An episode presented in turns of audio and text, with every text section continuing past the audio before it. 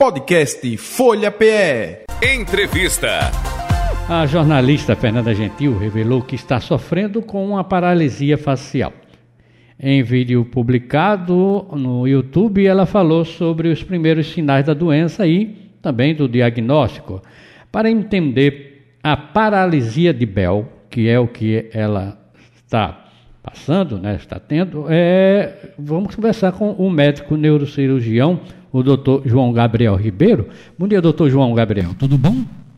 Bom dia, tudo bem? Bom dia a todos os nossos ouvintes. Doutor João Gabriel tem a, a, a essa paralisia de Bell. É uma paralisia que ela acomete principalmente o rosto, não é isso? Ou, ou é só no rosto mesmo? Exatamente, é apenas no rosto. Sim. Então a paralisia de Bell, ela está associada a uma lesão aguda de um nervo, que é o nervo facial. Hum. Ele é responsável por metade da mobilização do rosto, né? Ou seja, da mobilização de metade do rosto. Sim, quando a pessoa tem essa paralisia, ela tem um lado ou- pode ser um lado ou outro do rosto? Pode ser um lado ou o outro lado. Uhum. Por questões estatísticas, é mais comum do lado direito. Mas pode afetar tanto um lado quanto o outro. E pode até mesmo afetar os dois lados, mas é raro. Menos de 5% dos casos é, é bilateral simultâneo. É, porque no caso ela fala aqui, não é que tem um lado esquerdo do rosto que está sentindo, né? O nosso Ayrton Senna, ele teve também, a paralisia foi do lado direito, me parece, não é? Exatamente. Então, é, estatisticamente é mais frequente do lado direito, mas é um pouco só. Uhum. mas pode acometer qualquer lado, uma vez que na fisiopatologia, ou seja, a causa, geralmente está associado a uma inflamação do nervo por questões virais. Correto. E tem outras causas também, doutor eh, eh, João Gabriel. Tem o estresse também, me parece que tem alguma coisa relacionada a essa paralisia, não é? Exato. Então, alterações, tudo aquilo que possa alterar eh, a questão da imunidade da gente e favorecer infecções virais pode desencadear. Então, alguns remédios, estresse, não está dormindo bem, não está se alimentando bem, tudo isso pode acontecer. Também pode acontecer mesmo sem causas evidentes, Uhum. né?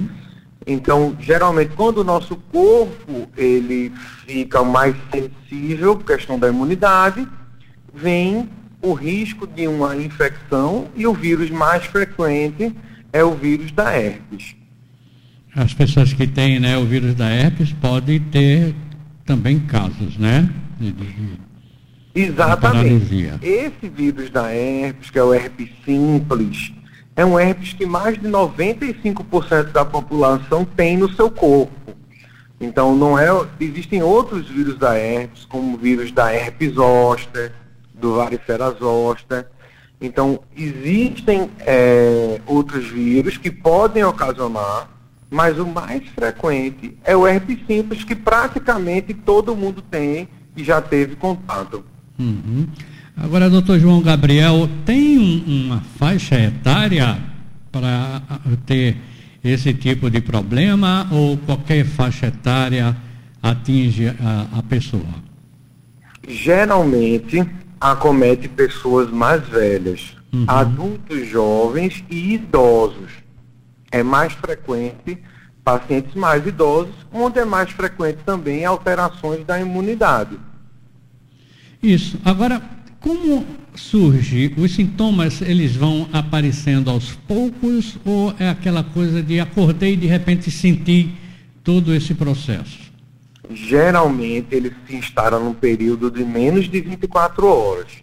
Então, a história clássica é você ir dormir realmente e quando acordar, notar que metade do rosto está paralisado.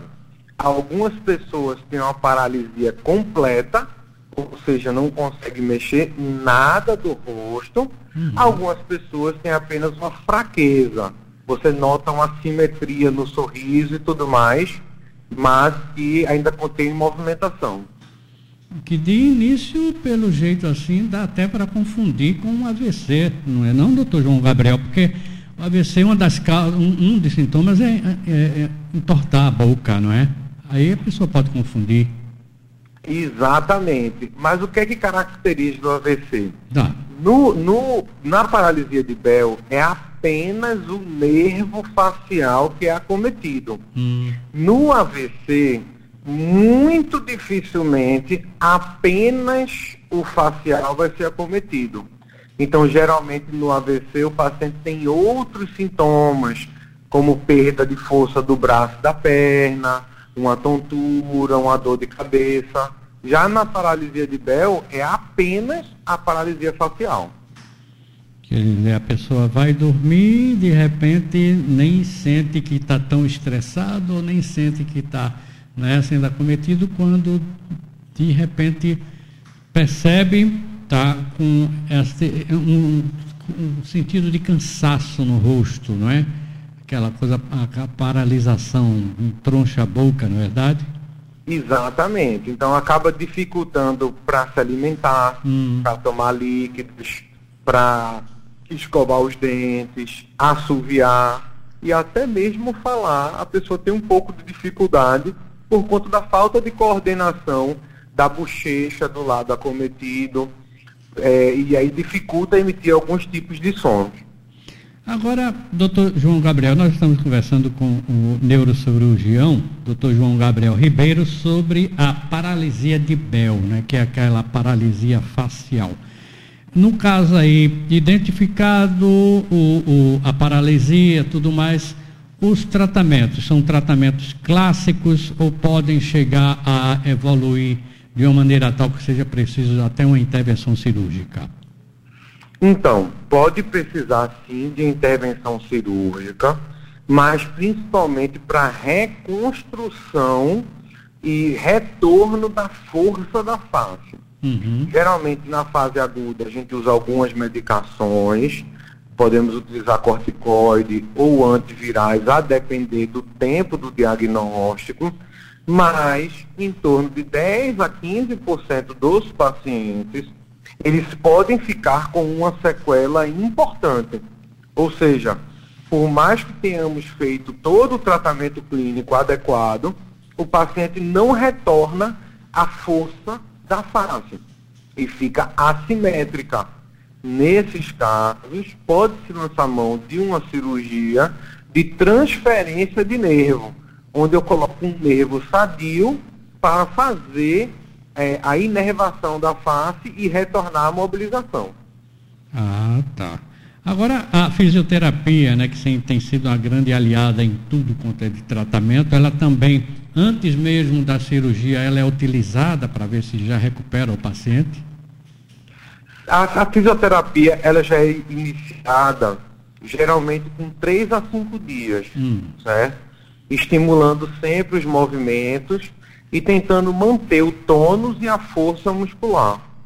Então, é recomendado sim a fisioterapia, uma fisioterapia específica para a face, para que o paciente melhore as chances de retornar à força e, caso não consiga, que mantenha ainda uma musculatura íntegra para que no futuro caso não haja recuperação, possa ser feita a cirurgia de transferência nervosa. Uhum. Agora, doutor João Gabriel, então não tem como a gente dizer, vamos fazer uma prevenção, vamos não ser isso, não vamos ser estressados a ponto de não ter uma paralisia, não tem como, não é? Porque, como o senhor diz, ela aparece assim, né? No instalar de dedos, né? Exatamente. E é difícil, como a gente falou, né? Porque ninguém consegue 100% do tempo dormir a quantidade de horas adequadas, se alimentar de forma adequada, não uhum. se estressar é, no, no limite. Sempre a gente vai ter algum momento da nossa vida que por algum motivo a gente vai ficar mais susceptível. Pois é. Por mais é, é, que a gente pense que está livre dos problemas, mas ele sempre tem, como o senhor diz, a gente está sempre sensível a isso. Não é? Mas então, sentiu os sintomas, vamos procurar aí já um, um profissional, não é? um médico neurocirurgião ou até mesmo um clínico para dele já encaminhar, não é? Exatamente. Então, quando, quando você notar que acordou de manhã com a assimetria da face, a primeira coisa é procurar uma emergência médica. Geralmente, na emergência médica é avaliada por um clínico. A imensa maioria dos clínicos consegue dar um bom diagnóstico de urgência. Nos casos que você ele tiver dúvida, ele pode encaminhar para um neuro o neuro sim vai conseguir fazer o diagnóstico. Algumas vezes a gente pode solicitar algum exame complementar, como uma ressonância, uhum. se a gente tiver dúvida, uhum. e começa o tratamento a partir daí. Então é sempre importante procurar ajuda médica. Quanto mais cedo, melhor, né? Como toda doença, né? Como toda doença. Correto. Doutor João, mais alguma coisa que o senhor possa orientar a gente aqui no programa? Eu diria que eu queria reforçar a questão de procurar ajuda médica tá. o quanto antes, tá a fisioterapia e ter os cuidados, principalmente com os olhos. Porque uma, uma das coisas que o nervo da face faz, ele fecha o olho. Uhum. Então é comum lesões oculares, porque o paciente não fecha o olho, não consegue piscar, tem ressecamento do olho e pode levar até a cegueira. Então é importante o cuidado ocular e procurar ajuda médica. Correto. Muito obrigado, viu, doutor João Gabriel Ribeiro, pela sua participação aqui no programa. Valeu, viu, ter tirado esse tempinho para conversar com a gente. E quem quiser mais informações pode acompanhar o senhor em algum endereço, algum arroba, para poder ficar melhor orientado? Pode procurar a gente no arroba neurocentro underline Recife. Arroba neurocentro underline, Recife. Recife. Tá bem, então tá lá, não é? Orientações para as pessoas. Obrigado mais uma vez, tá bom? Um bom dia a todos. Bom dia. E obrigado.